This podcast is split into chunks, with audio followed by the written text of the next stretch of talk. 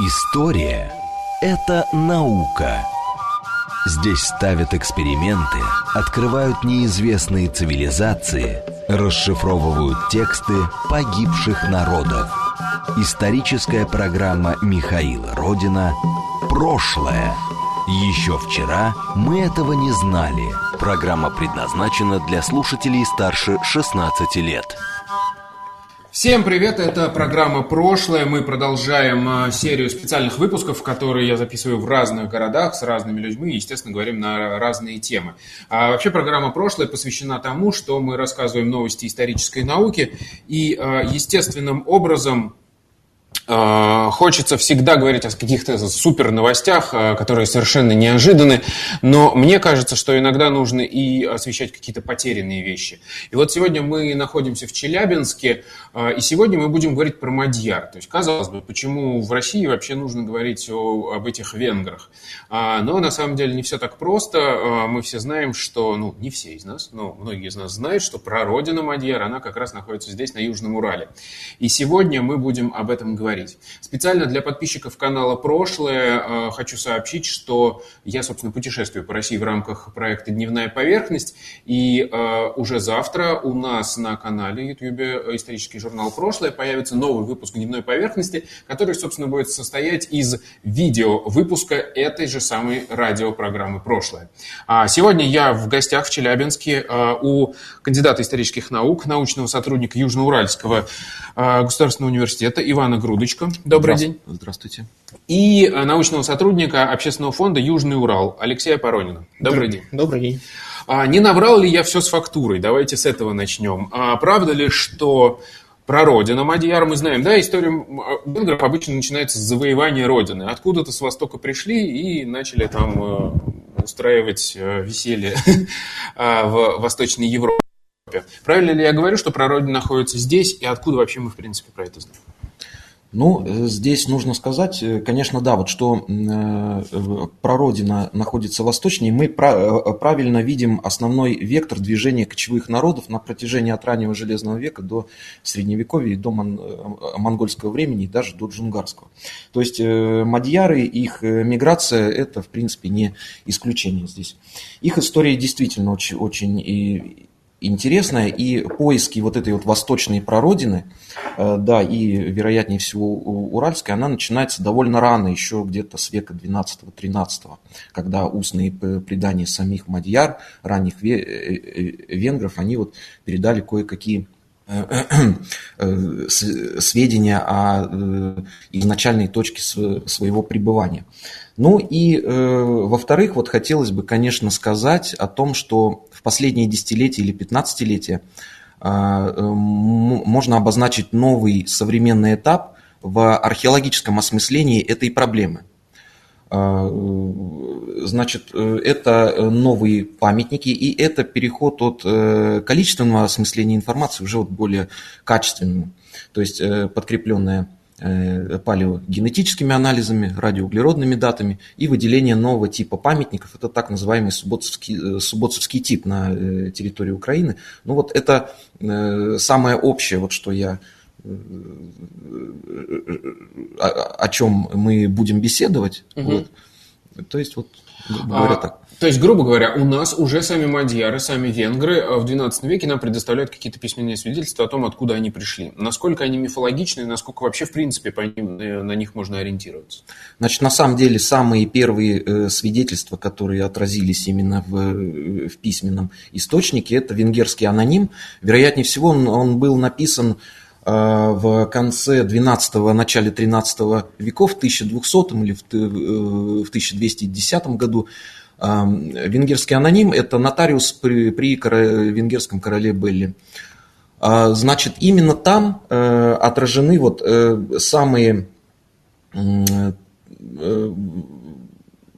как бы это сказать, а, отражены вот те сведения об изначальной точке миграции этих народов. А, названа самая, эм, значит, ран, ранняя точка пребывания, это вот легендарная страна Динтумогер и семь племен Хентумогер, которые вот оттуда при, примерно вышли. И сейчас, кстати, вот идет э, осмысление на, на археологическом материале, как мы можем понять это, вот, э, эти э, страны, в том числе на основании наших раскопок, вот, которые проходят в Челябинской области. Возможно, вот они а там по этому источнику вообще понятно, хоть где находится эта страна, хоть какие-то указания есть на это? А, указано то, то, что это Восток, это, это на востоке от Венгерского королевства, но конкретные э, как бы географические э, ориентиры не названы. Но я честно скажу, что вот, э, вот это вот э, источниковедение угу. это очень сложная дисциплина.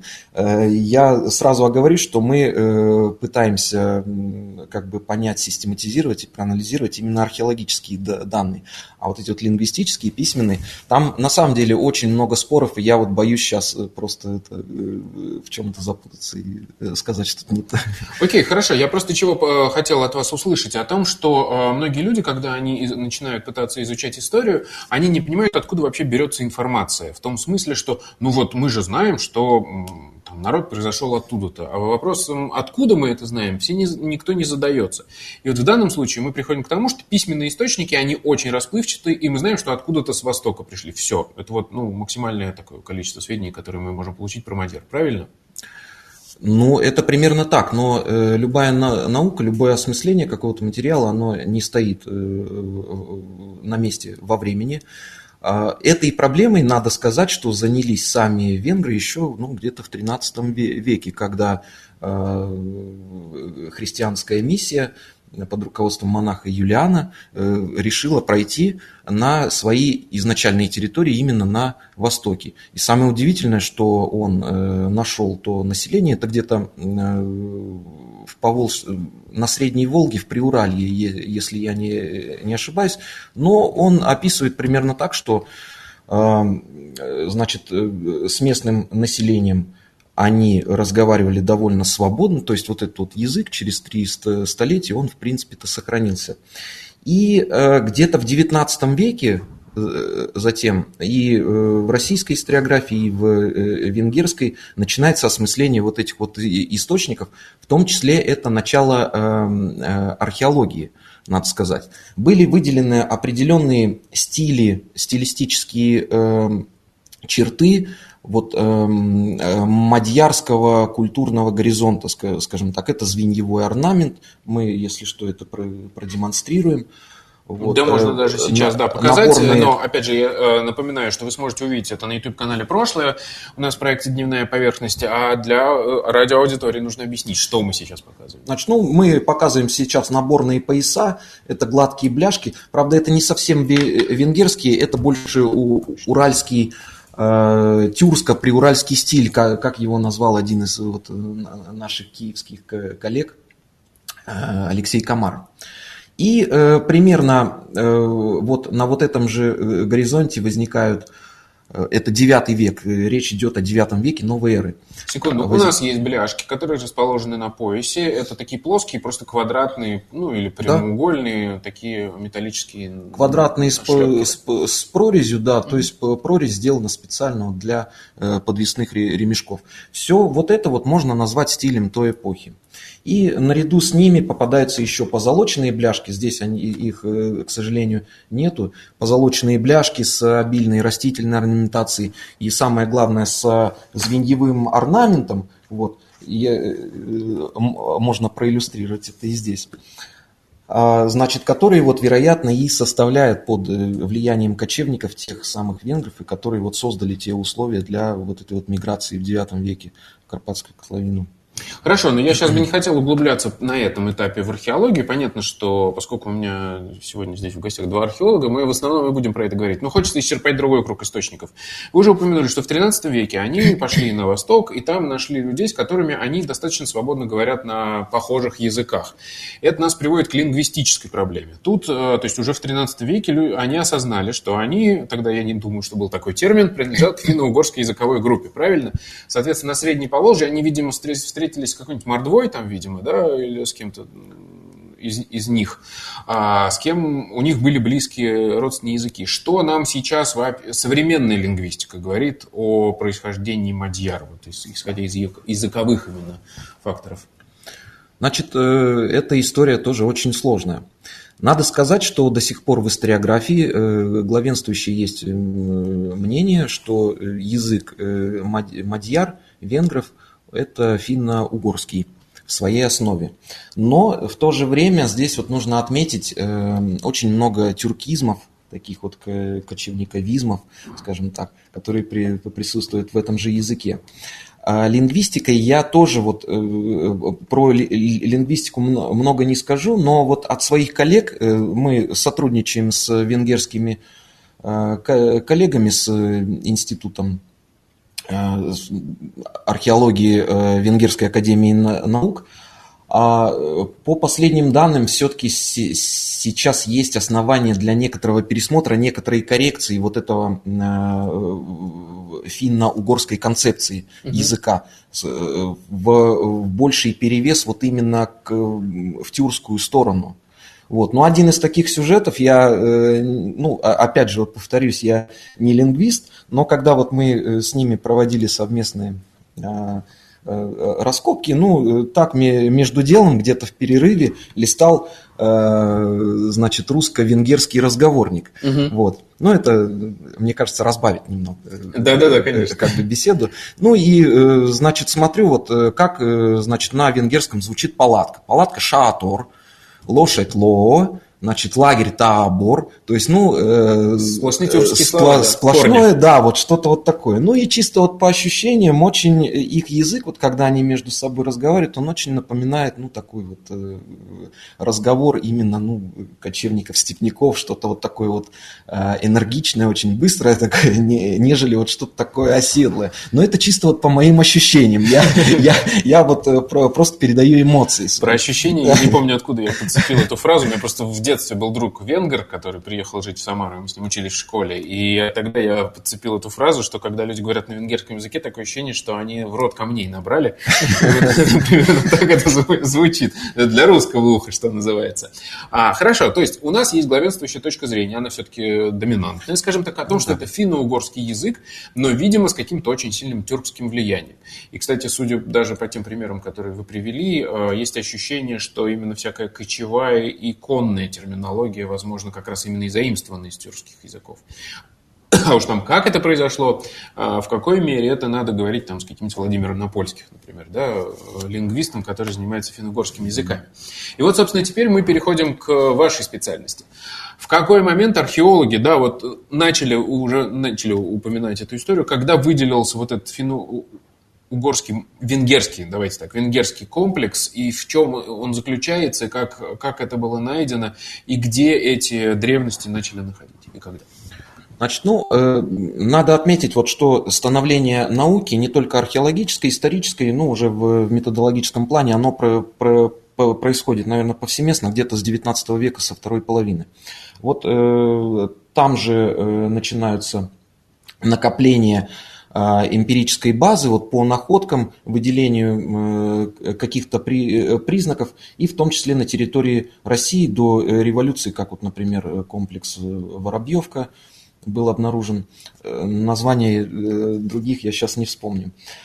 А, и в советское время был раскопан, ну вот, наверное, известен он всем, больше Тиганский могильник на территории Татарстана в Прикамье. А, который показал очень э, яркие находки прежде всего э, мадьярской стилистической группы, а во-вторых, салтовской группы, которая как бы э, указывала на вот этот вот исторический сюжет сотрудничества мадьяр с хазарами на этапе Ливедии перед Этелькузой. Это вот Значит, сейчас два слова совершенно непонятные никому. А, ну, Мне как минимум. Но я, нужно объяснить, я расскажу. Да, э, да, вот мы, мы сейчас это про э, э, накопление источников да. говорили. Ну вот здесь вот, да, при, придется отвлечься немного вот в эту вот венгерскую историографию традиционно. Э, выделяется традиционно вот три э, точки на пути Мадьяр из восточной прародины, собственно, в Панонию. А, первая – это легендарная загадочная страна Дентумогер.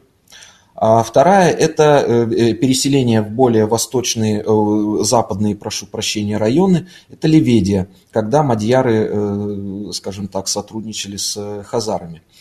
А Телькуза, Этелькуз, да, Ливедия названа по имени их воеводы предводителя Ливедии, а Телькуза, Ателькеос, разные звучания – можно, э, традиционно его переводят как междуречие, и обычно эту территорию помещают э, в степях э, Северного Причерноморья, территории современной Украины.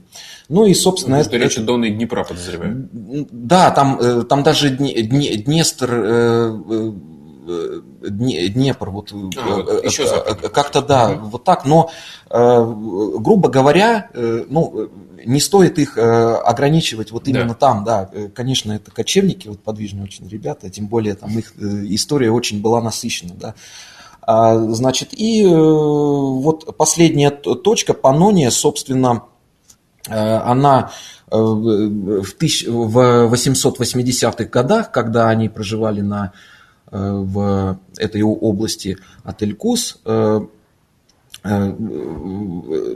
Значит, э, Византия воевала с э, болгарами. А, э, значит, Византия заключает договор с мадьярами и просит их разгромить болгар, что у мадьяр, в принципе, успешно получается. Это Затем, есть в письменных источниках наверняка это, это, это, это и византийские, и а, арабские, насколько я помню. Угу. В русских летописях вряд, вряд ли это отражено, да. Но э, да, это, это вот очень э, перекрестные такие истории. А впоследствии болгары взяли реванш после того, как заключили союз с печенегами. И, собственно, э, печенеги, они устроили погром, очень хорошо ответили. Там даже упоминается, что вырезали много женщин, детей. В общем-то, это и вынудило Мадьяр переселиться именно в, в Панонию значит, ну, где вот они, собственно, и э, организовали свое королевство в 895 году. Вот.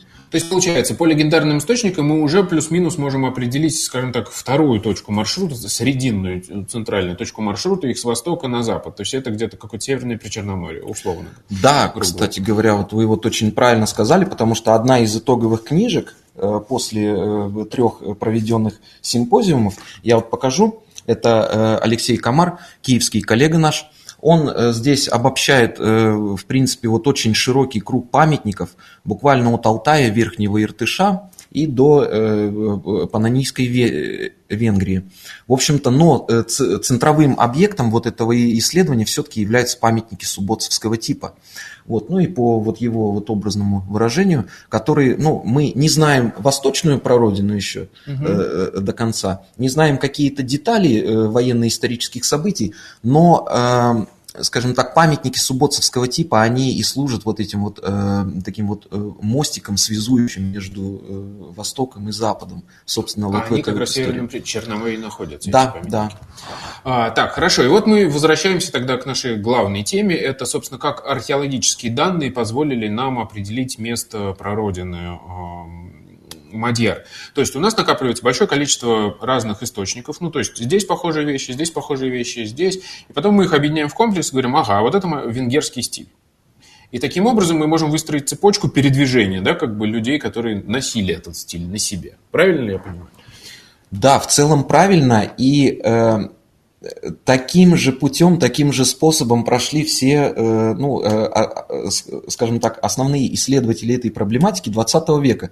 Но к позитивным результатам, к сожалению, они не приводили. То есть, да, мы, мы выделяем э, отдельные стили, мы видим, в принципе, вот погребальный обряд вот этой вот эпохи, и мы видим как бы вроде бы цепочку отдельных погребений, которая там.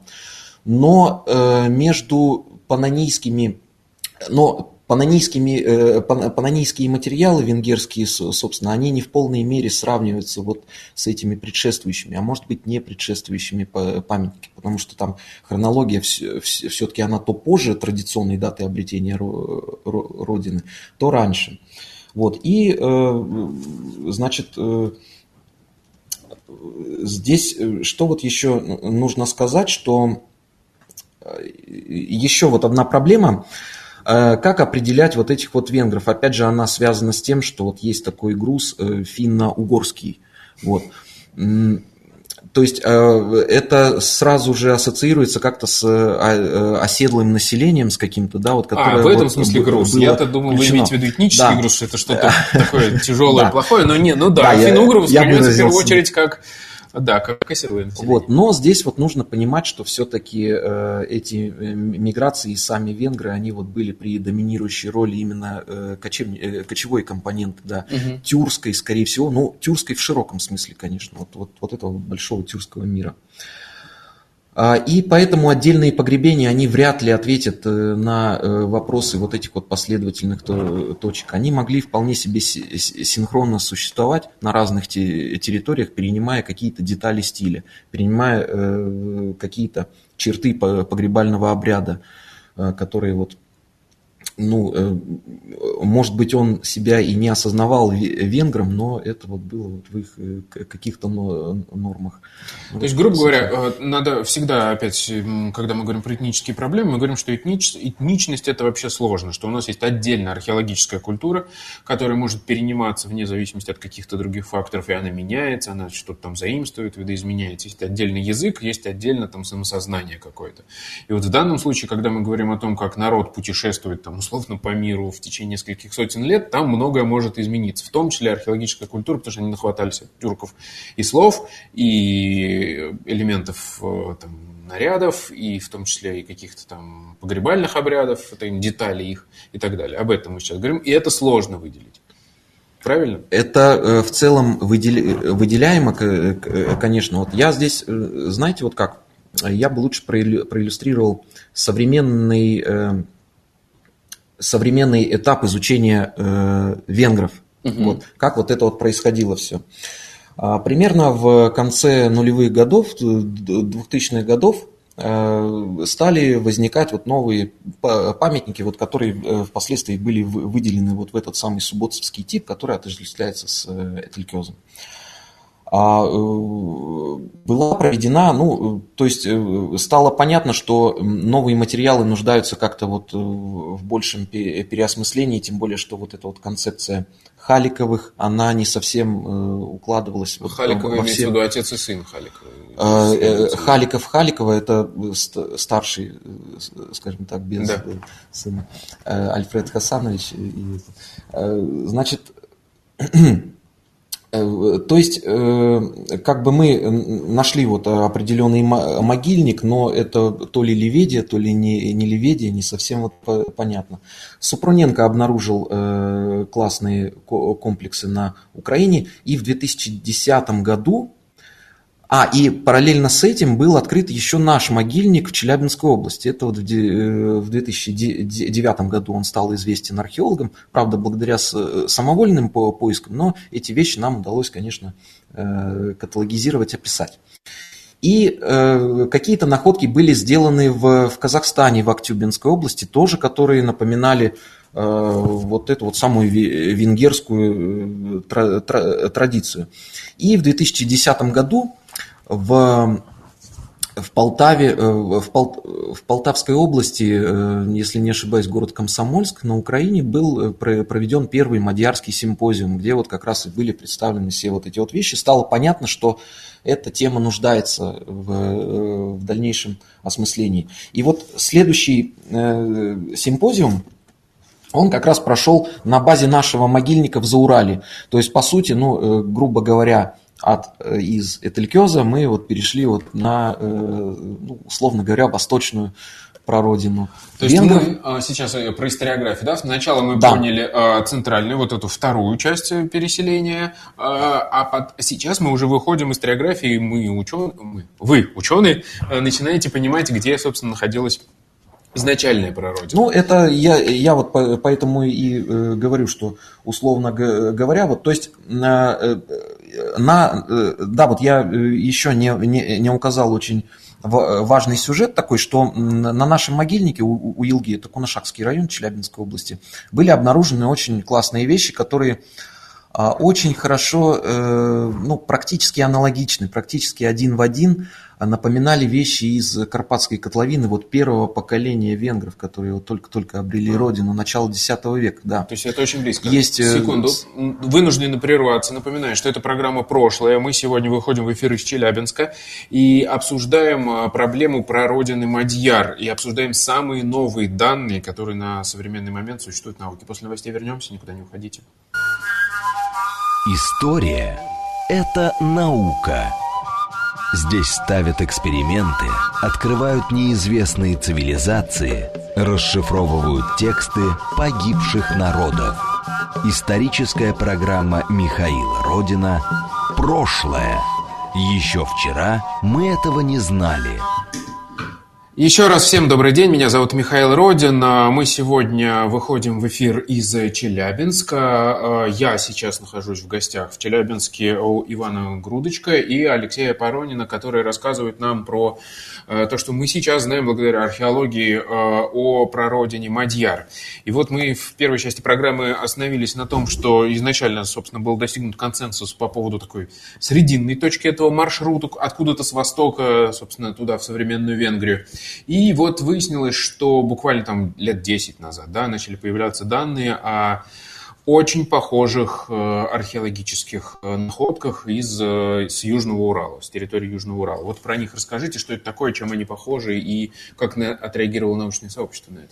В общем-то, да, как раз то, что эти находки оказались очень тесно связаны с находками из Карпатской котловины и из Панонии, это как раз и привлекло научную общественность, в том числе и э, зарубежных коллег.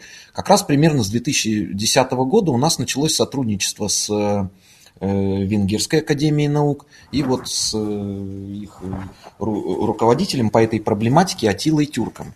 Вот он э, приезжал к нам и в том числе на раскопки продолжает при, э, приезжать. Э, его это очень заинтересовало, в том числе вот на основе наших материалов, ну, по крайней мере, какая-то часть из них, которая была известна на момент 2010-2011 года, скорее всего, он использовал их и в диссертации своей, когда защищался там. И э, э, такое вот сходство вещей, э, оно, конечно, побудило пойти дальше вот в этих вот исследованиях. К примеру, сейчас мы проводим а, палеогенетические исследования. Первые результаты стали Секунду, появляться... давайте про генетику. Это надо разобраться с археологией. Хорошо. Мы говорим, что вещи похожи. Какие вещи чем похожи? И, собственно, можем ли мы вообще выделять какой-то вот этот венгерский комплекс, да, венгерскую археологическую культуру? Ее такой нет, я знаю, но вот в кавычках, э, если говорить. В основном это э, стиль той эпохи, и э, особенно венгерский, составляют наборные пояса. Наборные пояса – это вот э, о чем вот мы говорили уже, это череда бляшек серебряных, обычно, кстати, позолоченных вот в, мадьярской традиции, которые вот располагались по полоске кожаного пояса. Одним из, э, одной из визитных карточек э, венгерской стилистики является так называемый звеньевой орнамент или узелковый орнамент. Это бордюр бляшек, оформленный а, чередующимися кружками и овалами. Вот можно показать на вот этой вот картинке.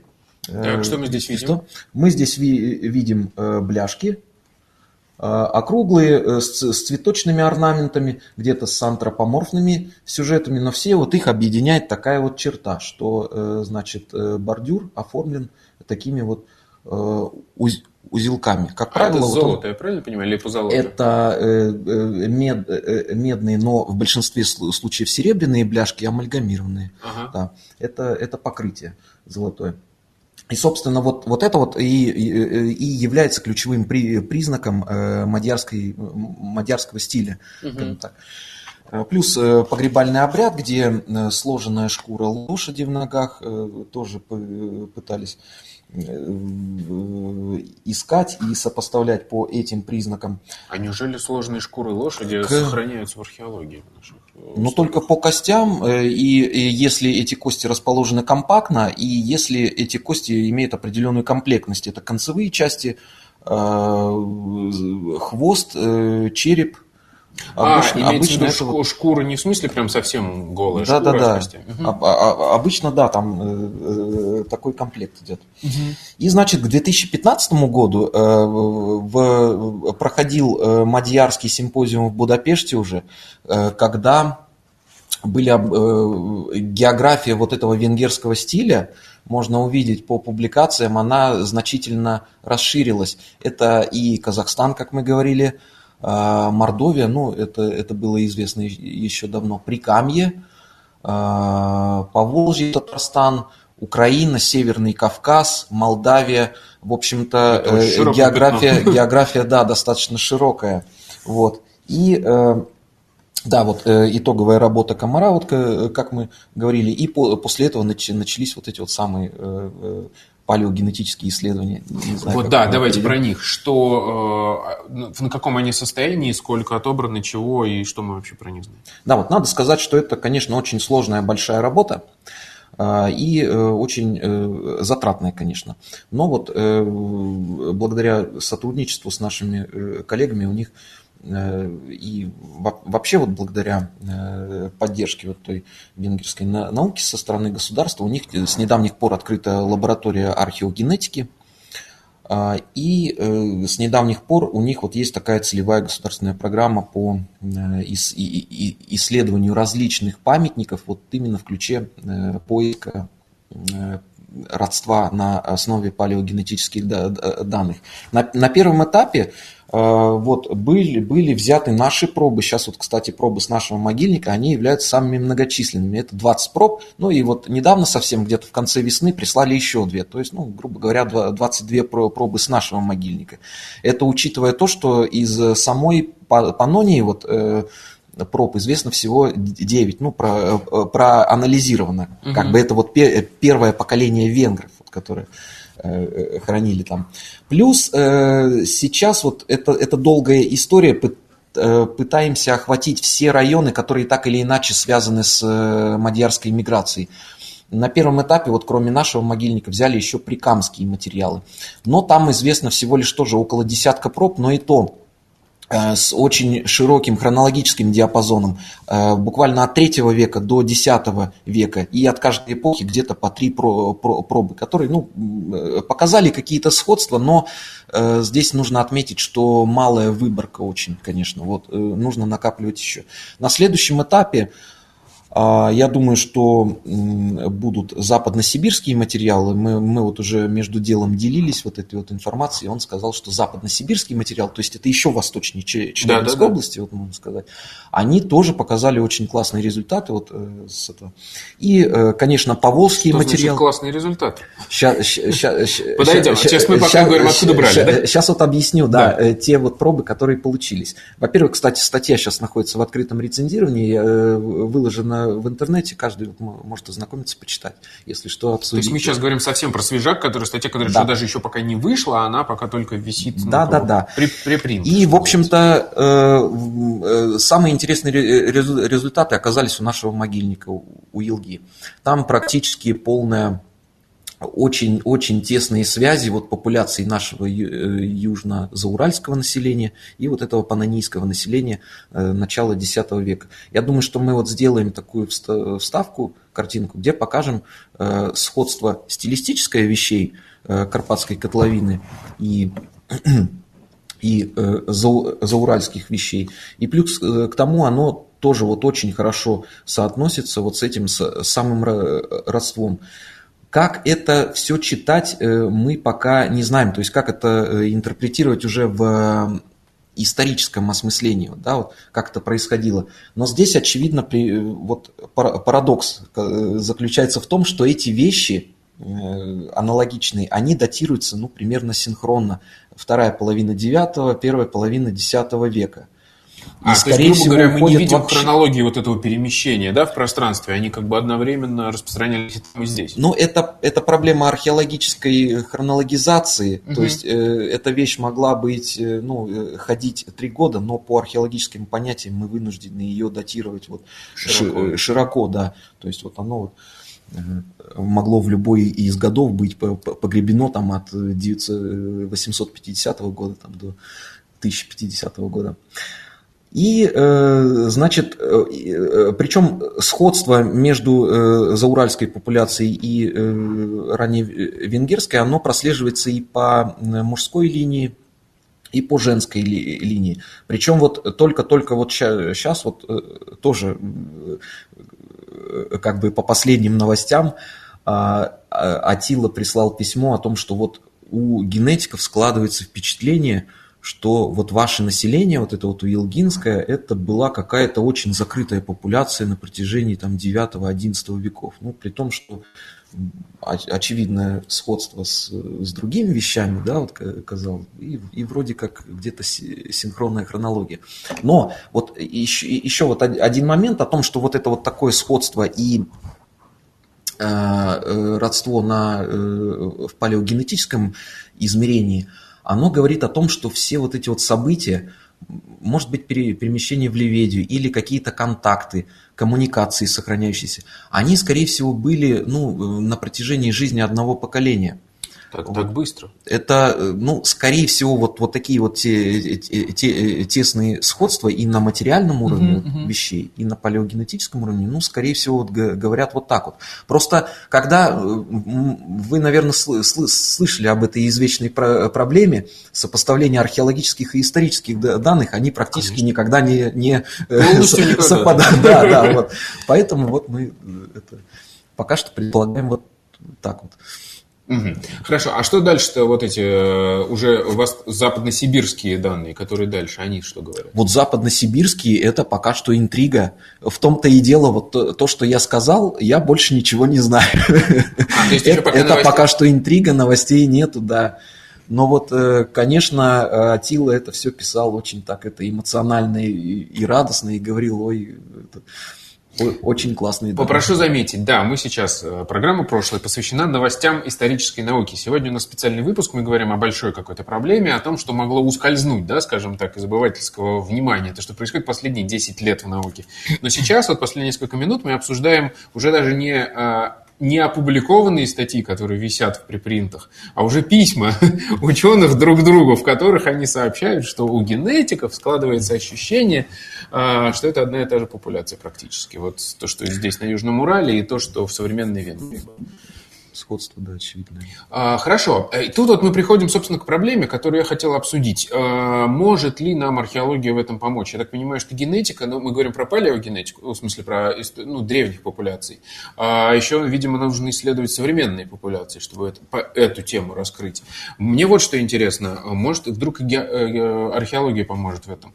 Когда мы представляем себе переселение народа какое-то, мы так думаем, что вот там было 100 тысяч, ну, не 100 по тем временам, хорошо, 15-20 тысяч человек, они все вместе поднялись и куда-то ушли, оставив после себя пустое поле. А, чаще всего так не бывает. Переселяются элиты какие-то, отдельные группы, кланы и так далее. Соответственно, я к чему клоню? А, мадьяры, они остались здесь, на Южном Урале. Мы что-то пока на данный момент про это знаем, какая-то его часть. Они влились в последующие пришлые народы или продолжали взаимодействовать с теми, кто был здесь рядом? Вот, кстати говоря, вы сейчас вот проиллюстрировали концепцию нашего научного руководителя, профессора э, из ЮРГУ Баталова Сергея Геннадьевича. То, что, да, и, конечно, вот здесь э, ну, нужно принять такой критерий, что вот э, миграция в древности, в, в средневековье и так далее, это, конечно, не было, грубо говоря, вот э, хождением из пункта А в пункт Б с полным забвением пункта да. А, да, вот как бы. Я к чему? Я просто, а, да. например, а, Мадьяры могли, почему синхронные находки тоже? Они могли просто в какой-то там в течение 100 лет рас, расселиться по этой длинной большой да, территории да, да, и да. жить и там, и там одновременно, не проблема. Да, пример, э, да, тем более, что хозяйственно-культурный тип этого населения, он предполагал сезонные э, меридиональные перекочевки. Как бы, да, вот, то есть не все ведь э, было связано с бурными военно-политическими событиями, которые вот именно отражались в письменных источниках, но э, большую эту часть вре- времени они хозяйствовали, ведь, э, да, вот, поэтому здесь э, тоже вот нужно э, как-то это учитывать все. Так вот, э, Конечно, да, э, очевидно, что эта миграция не была всего населения, какая-то вот часть осталась. Мы это, кстати, очень хорошо вот и видим на примере нашего могильника у Елги. А, потому что там э, второй горизонт, поздняя часть могильника, которая связана с первым горизонтом непрерывностью вот своего развития, там никакого разрыва нет. Это вот как бы от 9 века до 11 века. И он продолжает существовать и в 11 веке, но уже под влиянием Сроскинским. То есть как раз та ситуация, про которую я говорю, какая-то часть населения да. осталась, э, эта культура продолжала развиваться, а потом смешивалась с какими-то другими местными. Да, да, да. Причем, причем э, здесь вот нужно упомянуть, что э, вот эти вот венгры, ранние венгры, которые вот были связаны с Панонией, и вот наше население, это, э, скорее, скорее всего, они э, стали одним из главных компонентов формирования местного башкирского населения в IX веке. Опять же, вот э, есть такие лингвистические, ну, источниковедческие э, сюжеты о том, что мадьяры, маджарт, баш, башгард, баш, башгорд, вот они вот тоже как-то э, созвучивались. По крайней мере, те, возможно, что монах Юлиан и кто-то еще, они вот как раз и встретили башкир, которых язык тоже был Э, очень похож. То есть даже не ту мордву, про которую я изначально подумал, а может быть даже... А, а, может, вот, а может быть, да. Хорошо, у нас осталось так... примерно 10 минут до конца эфира, чтобы э, дать такой обзор вообще, э, что мы сейчас знаем по там, археологическим, наверное, в первую очередь источникам, и, может быть, каким-то э, письменным, что вообще собой представляли вот эти древние мадьяры, какую хозяйство они вели, э, как они вооружались, как они одевались, на что они были похожи, грубо говоря. Потому что да, когда мы говорим о финно у нас представляется такое достаточно мирное земледельческое население. Но это были кочевники явно и достаточно бурно живущие, скажем так. Что мы знаем про них? про их хозяйство. Ну, да, давайте попробуем подытожить вот то, что мы сказали сейчас.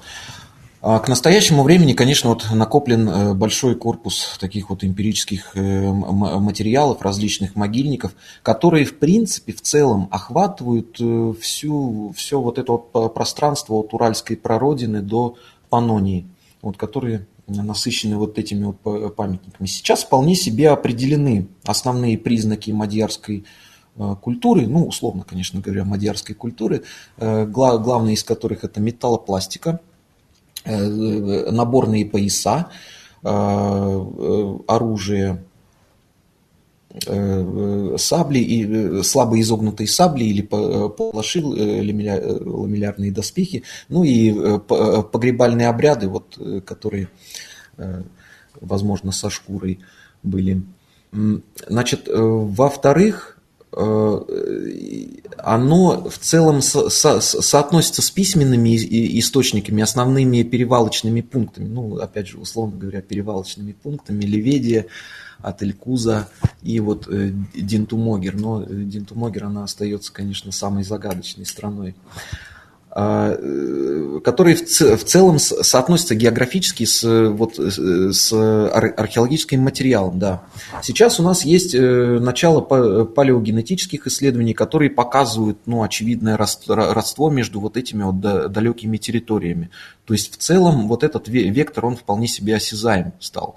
Причем не только на вот уровне того, что вещи похожи, это, мог, это э, казалось бы, ну, мог бы быть и стиль эпохи просто, да, у, у, у разных этносов. Но сейчас вот появляется вот именно генетика, которая... Сейчас вот на всякий случай поясню, что такое стиль эпохи. Я все пытаюсь подобрать какую-нибудь метафору. iPhone – это стиль эпохи.